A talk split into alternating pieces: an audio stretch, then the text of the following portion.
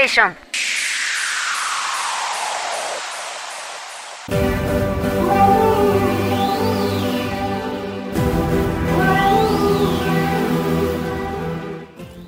あなたはあなたで素晴らしい。私は私で素晴らしい。みんなまんまで素晴らしい。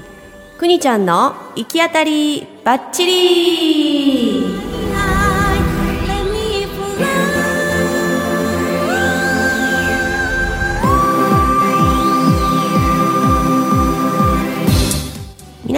ようございます。くにちゃんの行き当たりばっちり今週も始まりました。はい早いものでですねもう11月に来てるんですけれども年末大掃除早いことせないかんなとかってみんなね最近言うてます。あったかいうちにその寒くないうちにやってしまいましょうとかってねラジオとか聞いてたら聞くんやけど大掃除は多分今年もしないと思います。はい。あのどんどん薄汚れていく我が家。まあそれはそれでいいんじゃないかと全部もうまあいいかで。ちょっと労力使うね。うん。朝朝のルーティンというかある程度のそ掃除最低限の掃除っていうのをしたらもうそれでもうやれやれとかってしてまうからね、改めてどっかの掃除っていうのはねなかなかねそのほんま扇風機もしまえてへんかもしれへんもうこの時期。はよしまえよっていう話やけど。もうもう年中やな。年中もうね衣替えもこの際虫湧いてきたよ。虫が。虫食い衣装に虫食いしてきた。もうどんな生活しとんねやっていうところなんですけど、まあ、皆様こんなことのないようにしてくださいね。はい。教訓として。はい虫食いがあったら注意してね。私の服に虫食いがあったら。マジでほんまにやばいから。はい。まあ皆さんそんなことのないようにですね。はい今週もえー、30分間チーロンと一緒にね喋っていきたいと思います。よろしくお願いします。この番組は一歩踏み出す勇気与えてんのかなこの初っ端のこの話そう掃除を踏み出す勇気かな。踏み出す勇気かな。ちょっとねちょっと虫食いしたら大変やからやっとこうみたいなことになるかもしれへんからね。ちょっとでいいからね。ちょっとね。うんそうそうそう。この番組はあなたの一歩踏み出す勇気をほんのちょっと応援する番組となっております。提供は西明石駅徒歩3分体と心のマッサージ。雨宿りさんの提供でお送りします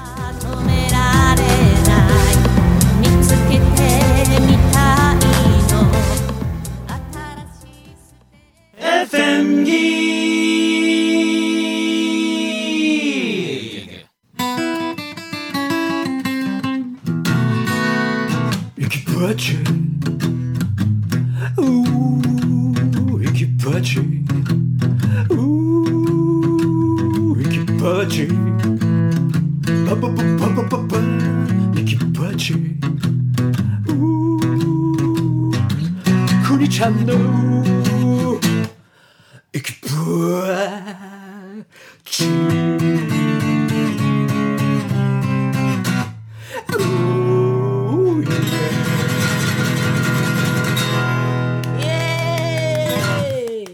今のあなたから未来のあなたへの贈り物。One step just believe yourself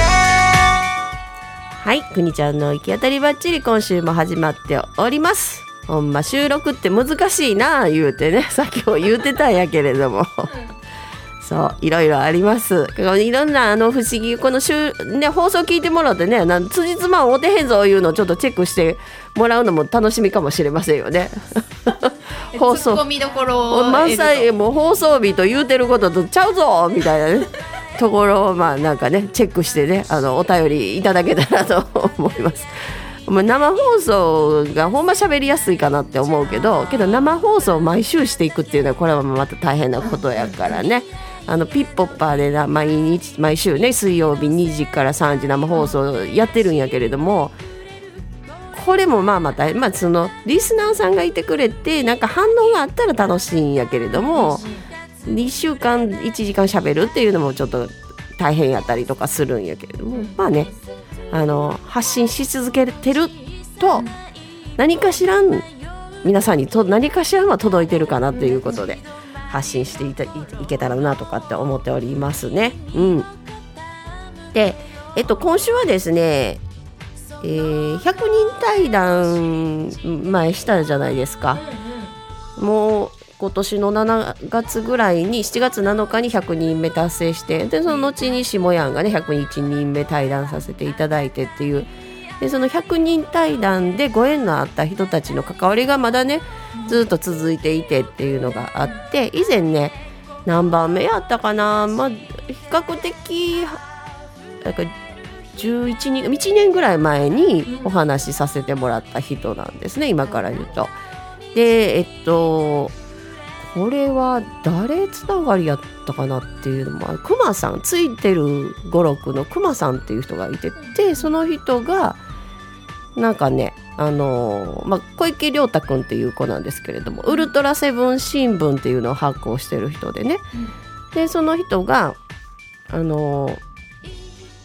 副写はがきっていうのにご縁があって副写はがきねはがき手紙とか出す時に副写紙を使って自分が書いたねはがきってさ出してしまえば何を書いたかわからんやん。なのでそれをこう残しておくための副写はがきまああとどんな意味があるのかは分かんないけれどもでそれをこう送った形跡として残してるんやろうね。でその副写はがきで出会ったご縁をそのはがきのやり取りだけでとどめたくないっていうの思いから自分のこう身の回りにあったこととか気づいたこととかを新聞にしたためてのご縁のあった人たちにそれを配っていますとかっていう新聞ウルトラセブン新聞を発行してる時にある小池君の記事が「え、行き当たりばっちり」という言葉でしゃあの記事を書いてたみたい。でそれを見たそのついてるクマさんが「くにちゃんに出会ったらいいよ」っていう風に声をかけてくれてそこから私につながったんだと思うんですよ。であピンポンが鳴っておりますね。あの宅急便でございましょうかね。また出ていただけるそれであの引き続きこれ亮太君とこのつながりをでえっとくまさんに言ってもらってですねで私に連絡が来たんです亮太君がねでちょうどその時に100人対談をやってたのでだったらそのインタビューをね受けてください100人対談で喋ってみませんかっていうことをお伝えして、まあ、彼もあのーじゃあちょっと初めての出来事なんですけれどもやってみますということで100人対談をねしてくれたんですよね。でえっ、ともう彼が息子世代ですね。今だ多分大学院生かな。20代前半だったと思います。でお話をしてくれたりで長野県で一人暮らしをされてる。でお母さんがあのちょっと他界されててっていうお父さんとで、えー、家族は一人っ子って言ってたかな。なんかその身の上の話とかもしてもらったりとか対談でね今あのアーカイブで残ってると思うんですけれども。そんな話をしてくれてでウルトラセブン新聞を発行してますと。そういうご縁からね。じゃあちょっとその新聞をねあの見たいです。あそうだ最初新聞を送りたいですって来たんだ。で住所を押してください教えてくださいっていきなり来たのでいや見ず知らずの人に住所を教えるなんてできませんって私は言ってしまったのね。であじゃああのその亮太君も失礼しましたそうですねっていう感じで。であのあなたの素性を分かってからでないと分かるあのって言ってだったらその対談出てくれませんかって100人対談出てくれませんかっていうふうにお伝えして出てもらってあ出るにあたってあの新聞送ってくれあデータで送ってくださいって言ってここの後に及んで私どこまでなんかね 人の紹介や言うてるのに何を住所教えるの渋っとったんやろなとかって思うんやけど。住所教えんのとさ、うん、100人対談すんのとさ100人対談の方がハードル低いの国ちゃん的にどういうことって思ってめっちゃびっくりやねんけど今。時系列がだもう忘れちゃってんけど まあ100人対談出ますって言ったらもうほら顔もさらすから、うん、それなりの覚悟はできてるんかなっていうとこあったんから住所あ住所ね。あそうそう。そうやったらなんかどんな新聞書いてるかとかさ気に事前にちょっねとね事前にちょっと。うんうんだけど多分な住所は教えんかへんかってデータでくださいって言ったんやと思うね。かたくな。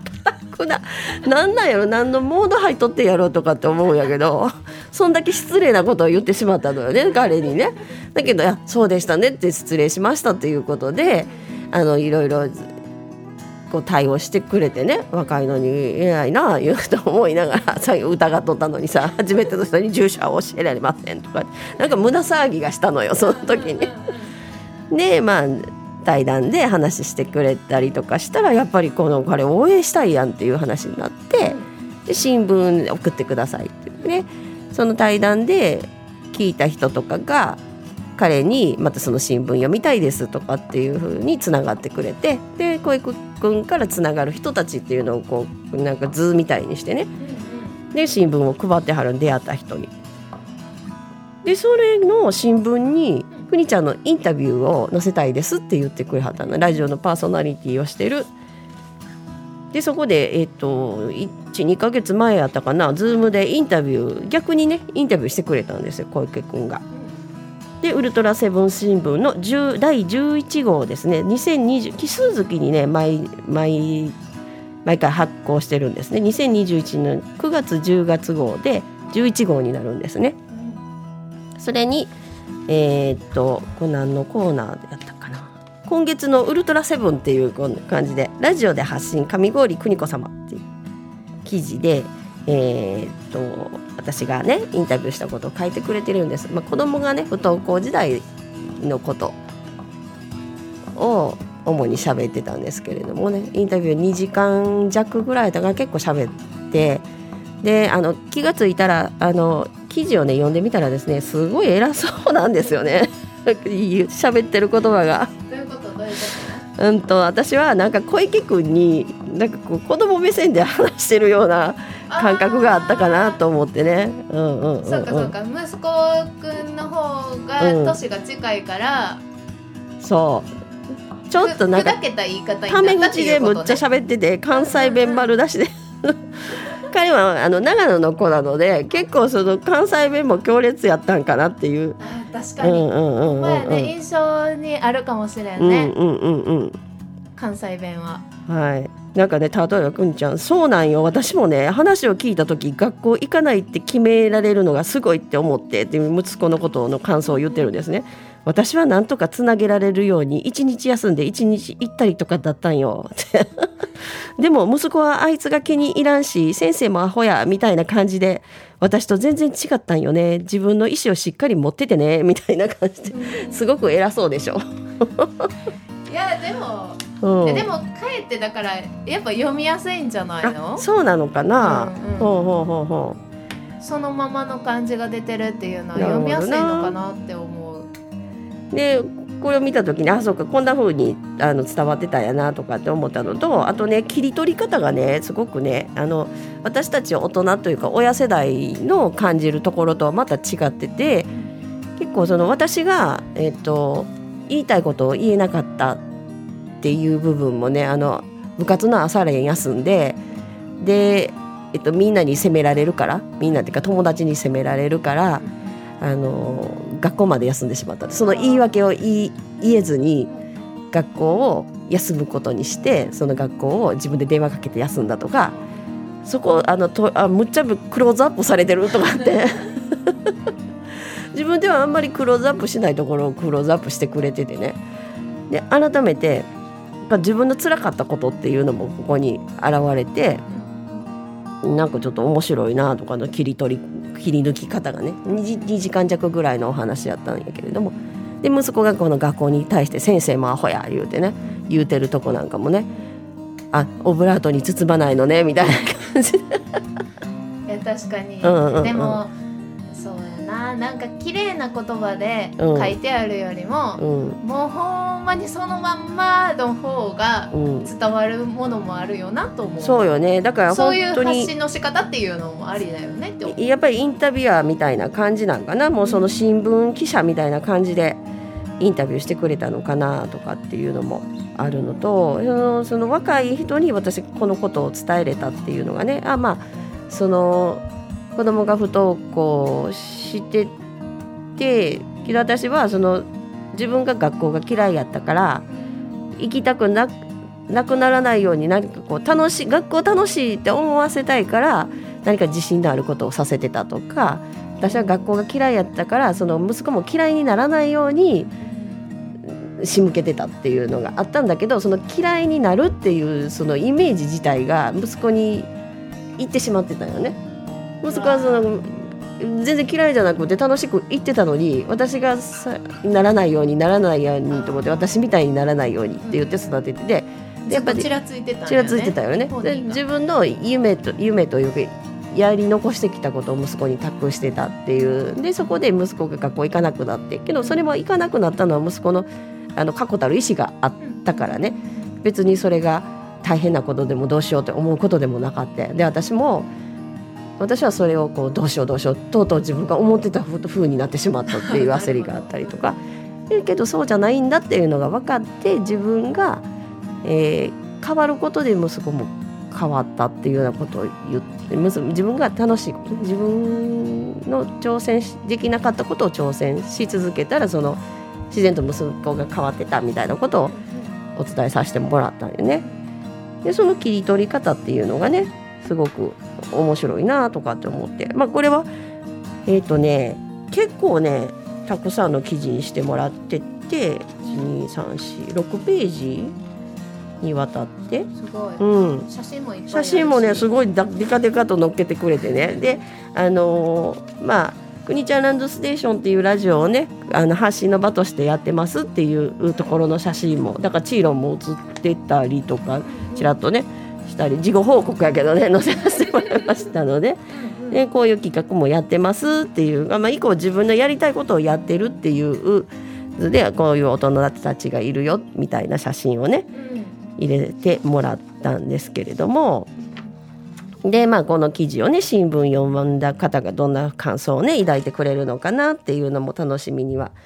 してたんですけれどもそこでねあのそれをね読んでくれた人が感想をねくれてたんですよ。でそれをちょっと紹介してみようかな。あれ？感想ねメッセージでくれてたんですけれどもね。えー、まあ私が発信したしてその人があの保育局に連絡来て記事をね取ってもらったんですけれどもうわメッセージ紹介しようと思ったのにそれが出てこへんぞ。用意しとけよっていう話やけど。また感想出てき言いますね。Facebook のコメント欄に入れてくれてたんよね。あまた感想お待ちしております。またちょっとどうしようこれ。用意しとけよとかって。一回曲入れようか。ちょっとね感想そうやね。曲入れた時に感想を探してご紹介させていただきたいと思います。曲入れる時も今入れちゃおうかほんじゃ。曲を入れて感想。でまあそのねあのつながりっていうところから DA PUMPの紬をねかけてもらおうかなと思って準備をしていますので一回曲をねまた曲も用意しとったのにこれまたスマホをいじったからな。なかなかね。そうね。あいきますよ。ではでは、えー、 DA PUMPの紬を聞いていただきたいと思います。はい。 DA PUMPで紬を聞いていただきました。その間にですね、えー、コメントも探し出せましたのでえー、なかなか紬っていうのはいいセレクトやったかなとかってね思ったりしてますね。はい。あまあ段取りちゃんとよくしとけよっていうところなんですけれど紬をセレクトしたところまでは良かったですが、えー、メッセージは今思い出したのでねで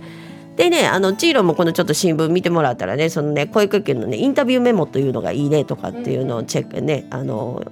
言ってもらったので、ね、これねインタビューのここ読んどこうかなこのこうインタビュアーの保育園のねこの。今回はインターネットラジオ配信えなインターネットのラジオ番組で配信をされているくにちゃんにインタビューをさせていただきました息子さんの不登校がきっかけで親としての教育自分の人生への思いに、変化があったそうです。くにちゃんの思いをたくさん知ることができて嬉しかったです。インタビューは小池亮太ということでね。でそこで小池亮太のインタビューメモというのを付け加えてくださってるんですけれどもね。インタビューした後にね。で子供に自分のやり方を押し付けるのではなくて自分が挑戦している姿を子供に見せることが大事なのだ。というのと自分にはできないじゃなくてハードルを低くしてよいから一歩を踏み出す。そうしたらそこからいろいろなことがつながっていくのだっていうね。このいくすびっくりマークでねあの締めくくってくれてるのよ。でえー、っと